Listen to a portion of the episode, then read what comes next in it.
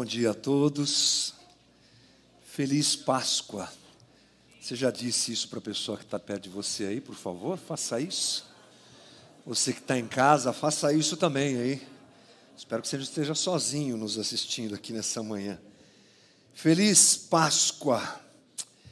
Essa palavra que entra no nosso vocabulário e faz parte do nosso dia a dia nessa época, né? Onde você encontra abundante uh, sortimento de ovos de Páscoa.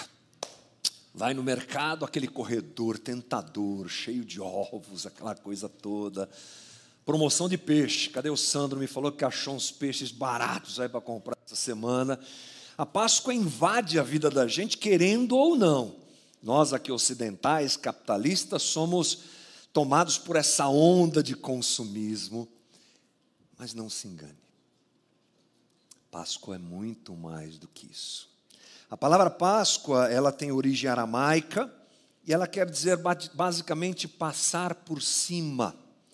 E ela se refere justamente àquele momento épico em que Deus livra o povo de Israel da décima praga, daquelas que foram é, colocadas e é, lançadas sobre o Egito para que o povo de Israel fosse liberto. A última praga, a morte dos primogênitos, e Deus dá a Moisés a instrução para que o povo se preparasse para aquele momento, oferecendo o sacrifício de um cordeiro e passando o sangue daquele cordeiro no umbral das suas portas, nas suas casas. Os judeus continuam celebrando isso até hoje, é interessante, mas não se esqueça: o Antigo Testamento aponta para Cristo.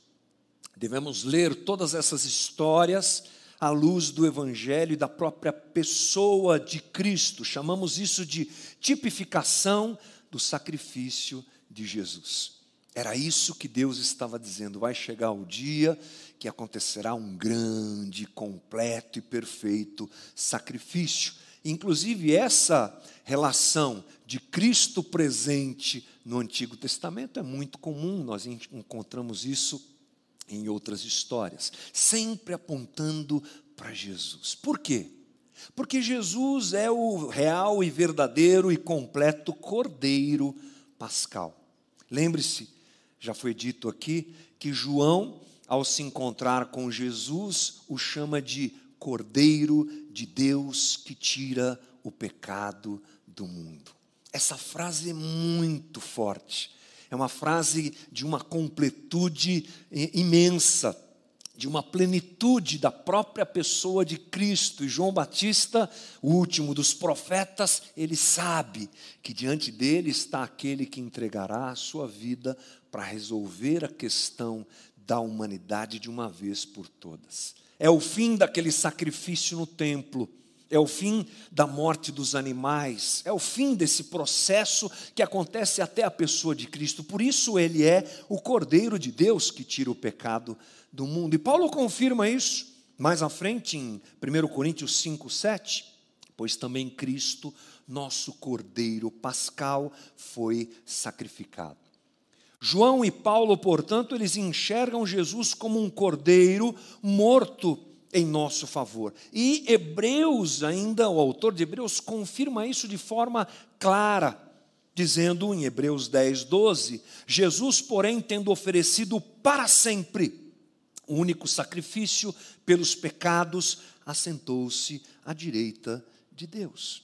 Então, nós cristãos celebramos a morte de Jesus, o derramamento do seu sangue como um ato redentivo para todos nós, o sangue do Cordeiro que tira o pecado do mundo. Sabe quando nós, no calendário litúrgico, celebramos isso?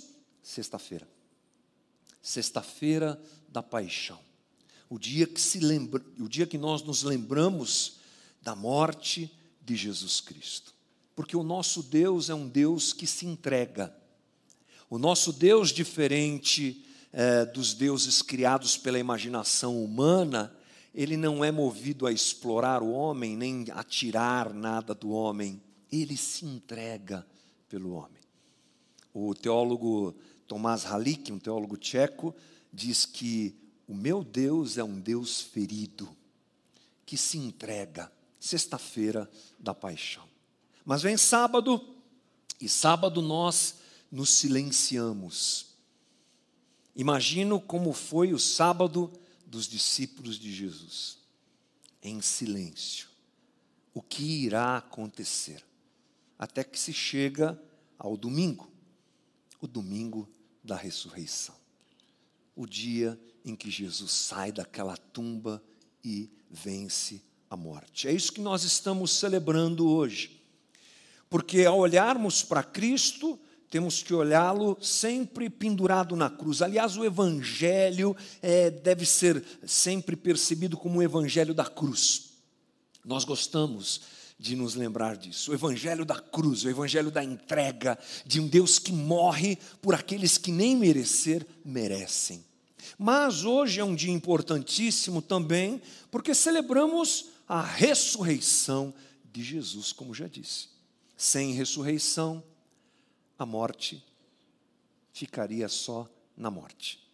Sim, a morte é importante, mas a ressurreição chancela, ela traz a plenitude do plano divino para todos nós. As implicações da morte de Jesus se consolidam na sua ressurreição. Sem ressurreição, o resultado efetivo da morte de Cristo naquela cruz não aconteceria. E é isso que ele mesmo diz. Esse processo que ele viveu, esse movimento de morrer e ressuscitar, sai da boca do próprio Cristo ali em Apocalipse 1,17. Não tenha medo, ele está falando para João, que está tremendo de medo diante de todas aquelas imagens e daquelas visões que ele tem. Eu sou o, o primeiro e último, e aquele que vive. Estive morto, mas eis que estou vivo para todos sempre. É o Cristo que sai da tumba e ressuscita. Lucas 24, 1 nos dá uma narrativa sobre o que aconteceu naquele dia. Mas no primeiro dia da semana, alta madrugada, as mulheres foram ao túmulo, levando os óleos aromáticos que haviam preparado. Encontraram a pedra removida do túmulo, mas ao entrar não acharam o corpo do Senhor Jesus. Aconteceu que, perplexas a esse respeito, apareceu-lhes dois homens com roupas resplandecentes Estando elas com muito medo e baixando os olhos para o chão, eles disseram: Por que vocês estão procurando entre os mortos aquele que vive? Ele não está aqui, mas ressuscitou. Lembrem-se do que ele falou para vocês estando ainda na Galiléia. É necessário que o filho do homem seja entregue nas mãos de pecadores, seja crucificado e ressuscite no terceiro dia. Então elas se lembraram das palavras de Jesus e, voltando do túmulo, anunciaram todas essas coisas aos onze e a todos os outros que estavam com eles. Essas mulheres eram Maria Madalena, Joana e Maria, mãe de Tiago. Também as demais que estavam com elas confirmaram estas coisas aos apóstolos, mas para eles tais palavras pareciam um delírio. Eles não acreditaram no que as mulheres diziam. Pedro, porém, Levantando-se, correu ao túmulo e, abaixando-se, viu somente os lençóis de linho e nada mais. Retirou-se para casa, admirado com o que tinha acontecido. Uma das narrativas mais emocionantes do texto bíblico é essa. E é interessante nós percebemos que as mulheres elas vão até lá para na certeza, na convicção de que vão cuidar do corpo de Jesus, vão encontrá-lo lá, mas o que elas encontram é um túmulo vazio. É aliás a tônica da frase do anjo, dos anjos que falam com elas, por que vocês estão procurando entre os mortos aquele que vive? Ele é o Cristo ressurreto. Aquela realidade havia mudado, a realidade daquelas mulheres havia mudado. Foram procurar um corpo e não o encontraram, porque ele estava vivo.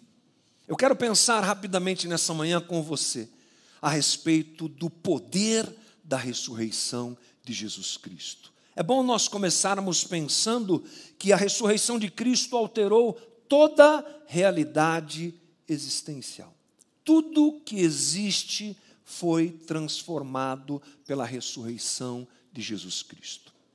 Usamos muito bem o termo antes de Cristo e depois de Cristo para nos referirmos a épocas e a tempos A sua passagem entre nós foi tão poderosa que o calendário foi dividido. Mas não tenha medo de aplicar essa mesma situação quando você pensa a respeito da ressurreição.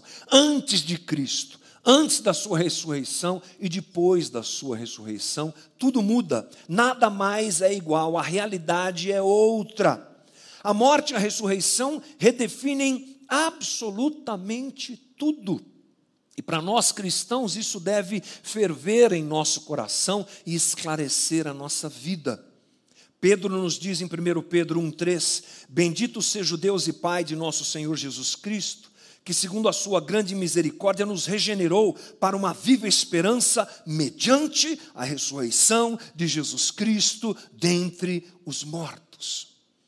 Diante da realidade da ressurreição, a perspectiva da vida muda.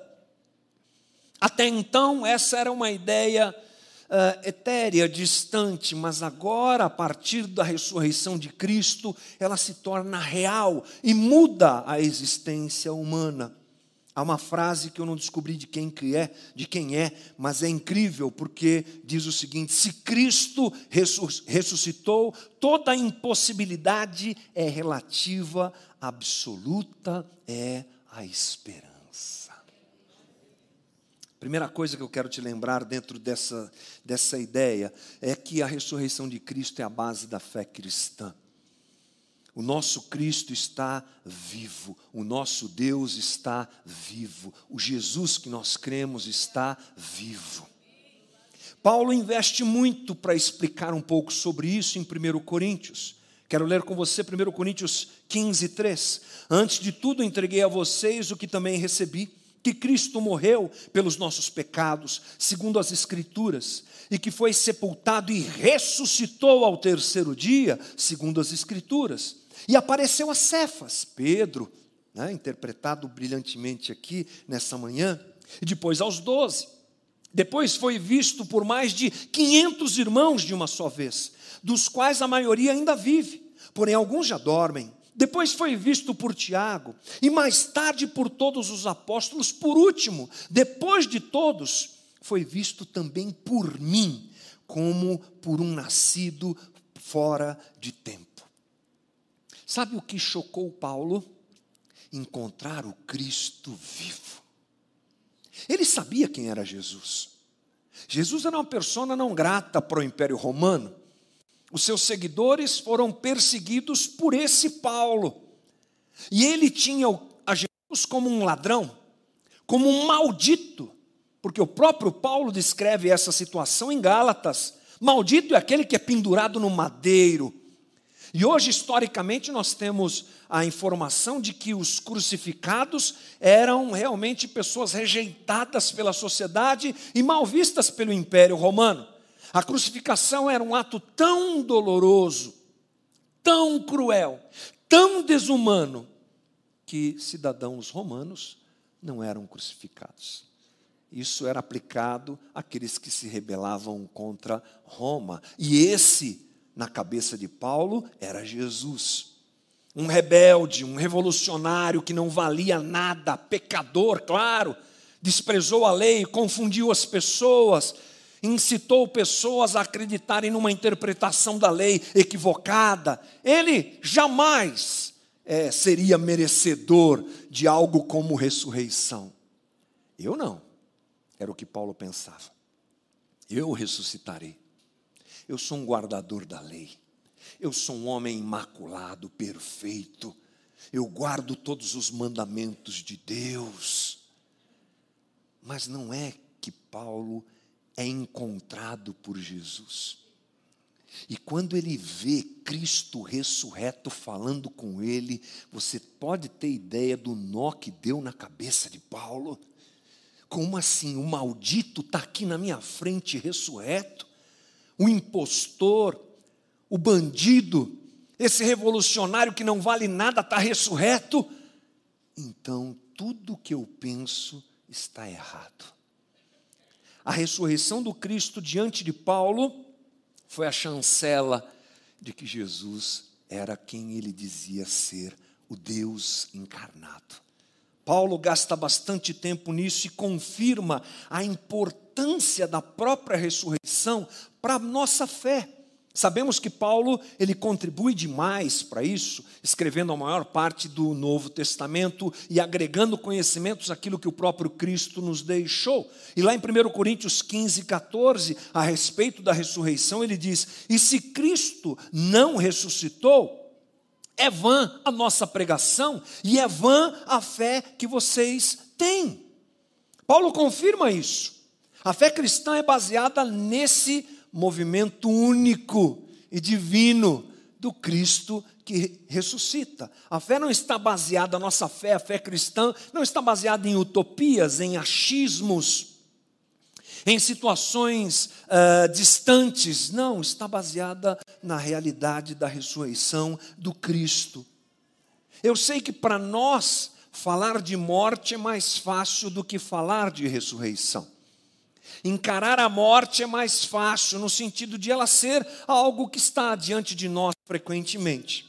Ela faz parte da nossa vida, então pensarmos, é, Jesus morreu, é mais fácil do que pensarmos, Jesus ressuscitou. Porque a ressurreição vai contra a situação natural da vida, mas é assim que Deus age, é assim que Deus quis, é assim que Deus fez, trazendo dos mortos Jesus Cristo vivo ao terceiro dia.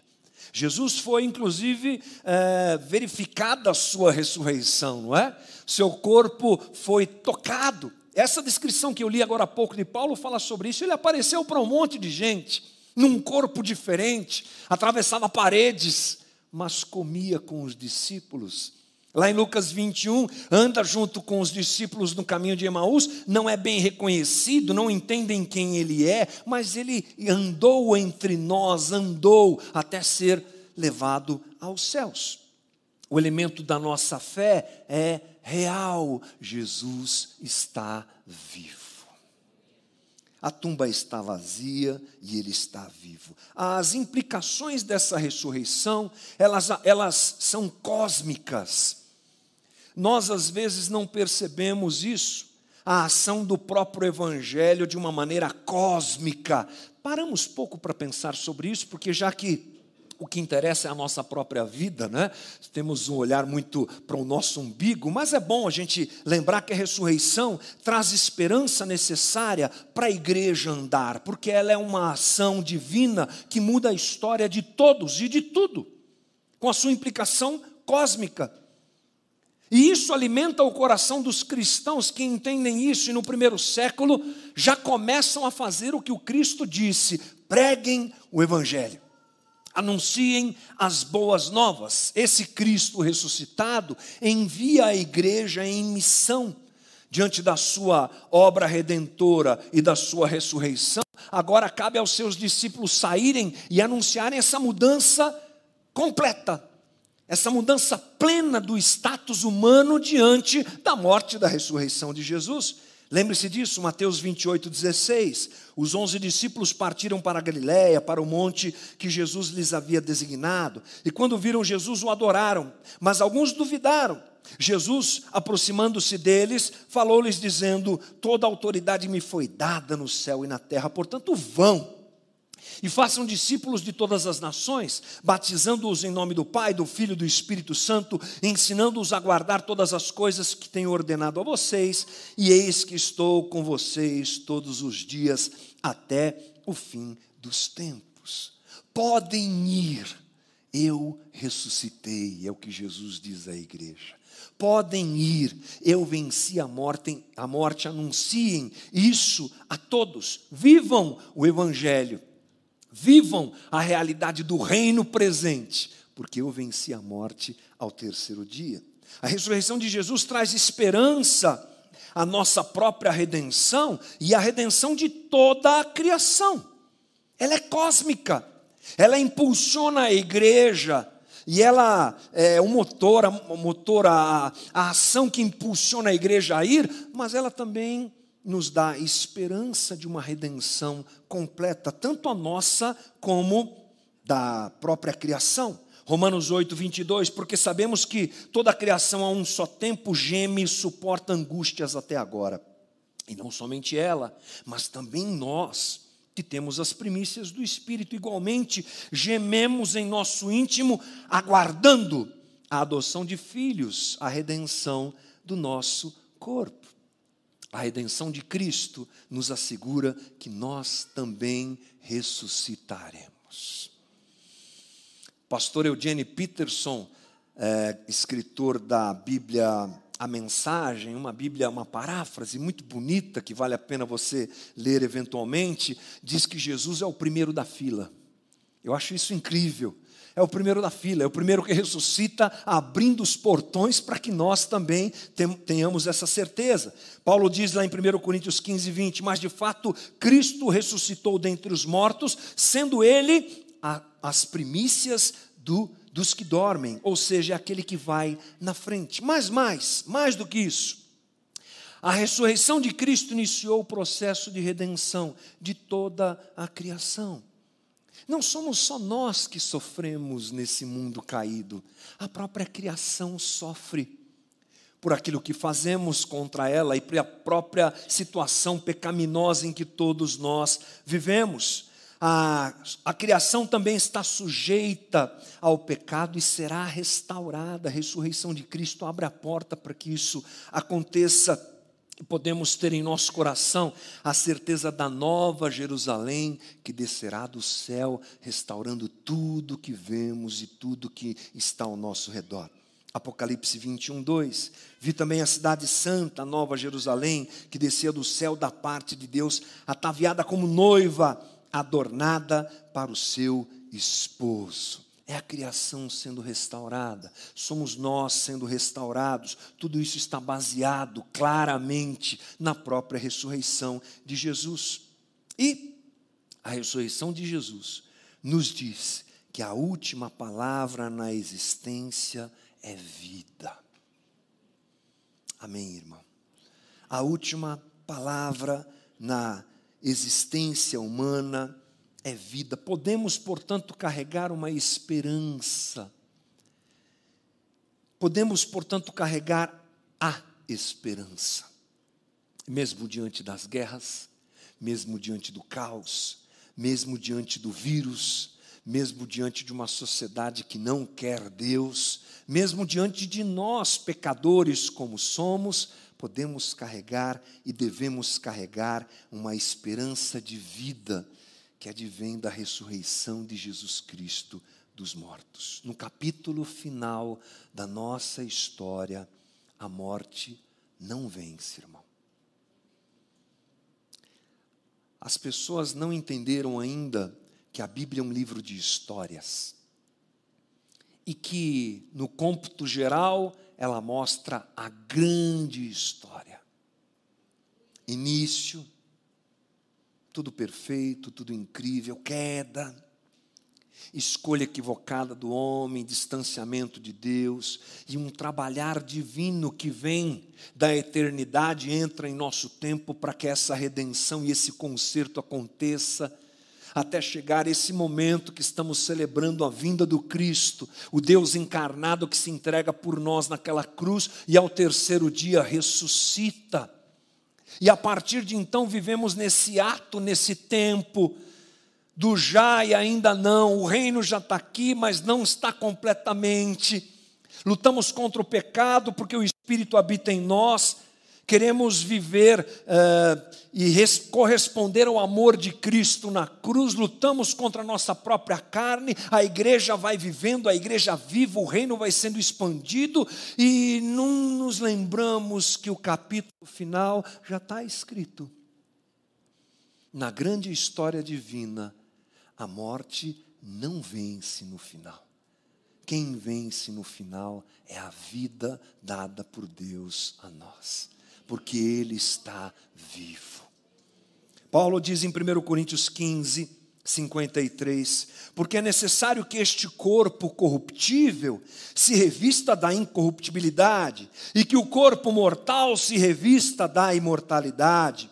E quando este corpo corruptível se revestir de incorruptibilidade, e o que é mortal se revestir de imortalidade, então se cumprirá a palavra que está escrita: tragada foi a morte pela vitória.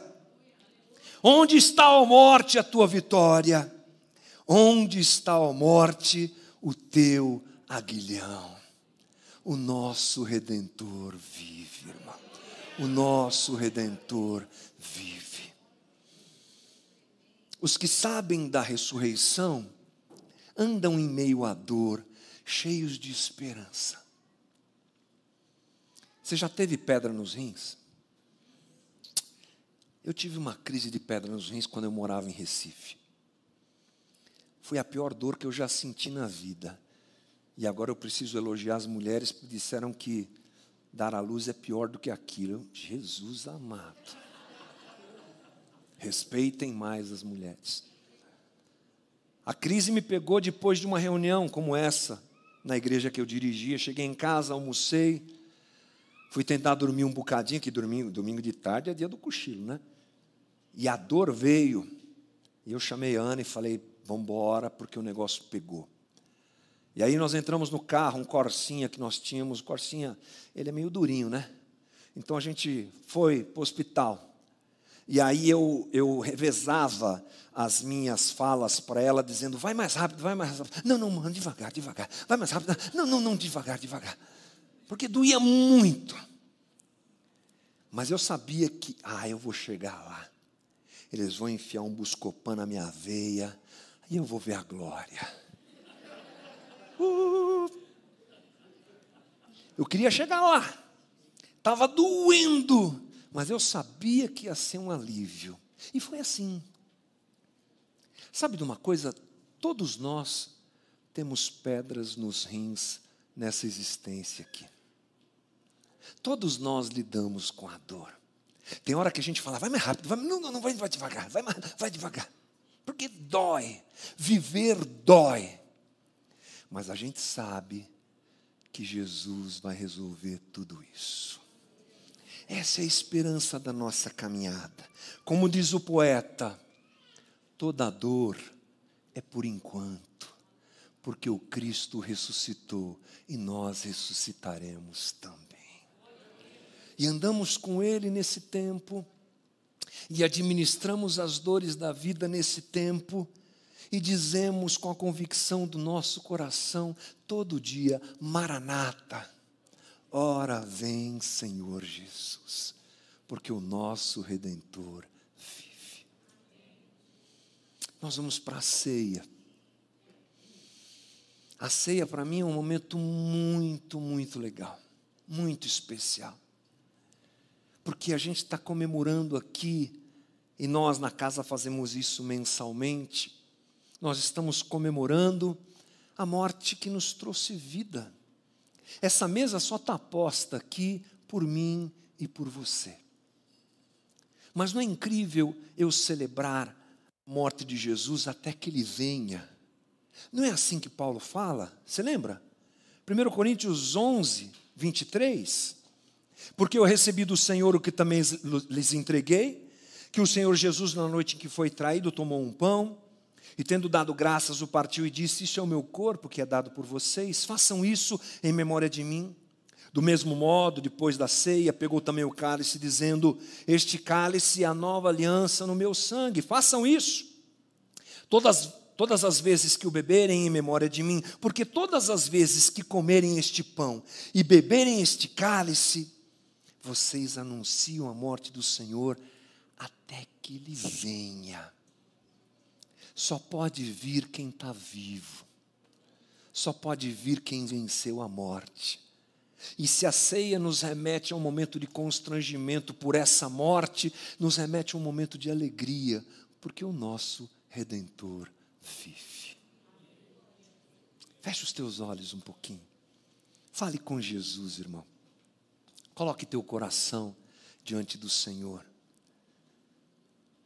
Tenha um momento de gratidão pela morte de Cristo na cruz, pela sexta-feira da paixão, por aquele dia em que os espinhos foram cravados na sua cabeça, por aquele dia em que ele nu carregou a cruz, onde ele mesmo seria pendurado violentamente, machucado, exposto em vergonha,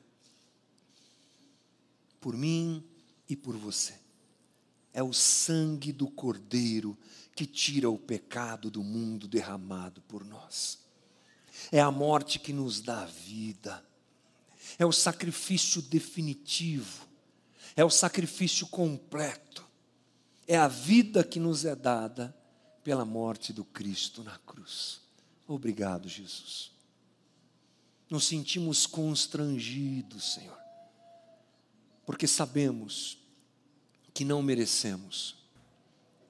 Nos sentimos constrangidos porque sabemos que não merecemos, mas o teu amor nos alcança, sendo nós ainda pecadores. Mas celebramos essa ceia constrangidos e alegres, porque o Senhor saiu daquela tumba e o poder da vida invadiu aquele lugar, assim como invade os nossos corações hoje, nos tirando da morte para a vida. O cálice da nossa salvação, o símbolo do sangue de Cristo derramado por nós naquela cruz, o pão que nos alimenta, o pão vivo que desceu do céu, o corpo e o sangue do Deus ferido por nós, morto por nós, mas que ressurgiu ao terceiro dia. Obrigado, Jesus, pela tua morte. Obrigado por ser o primeiro da fila. Obrigado por nos dar vida e vida abundante. Ao Senhor a honra ao Senhor a glória, ao Senhor todo louvor nessa manhã, em nome de Jesus.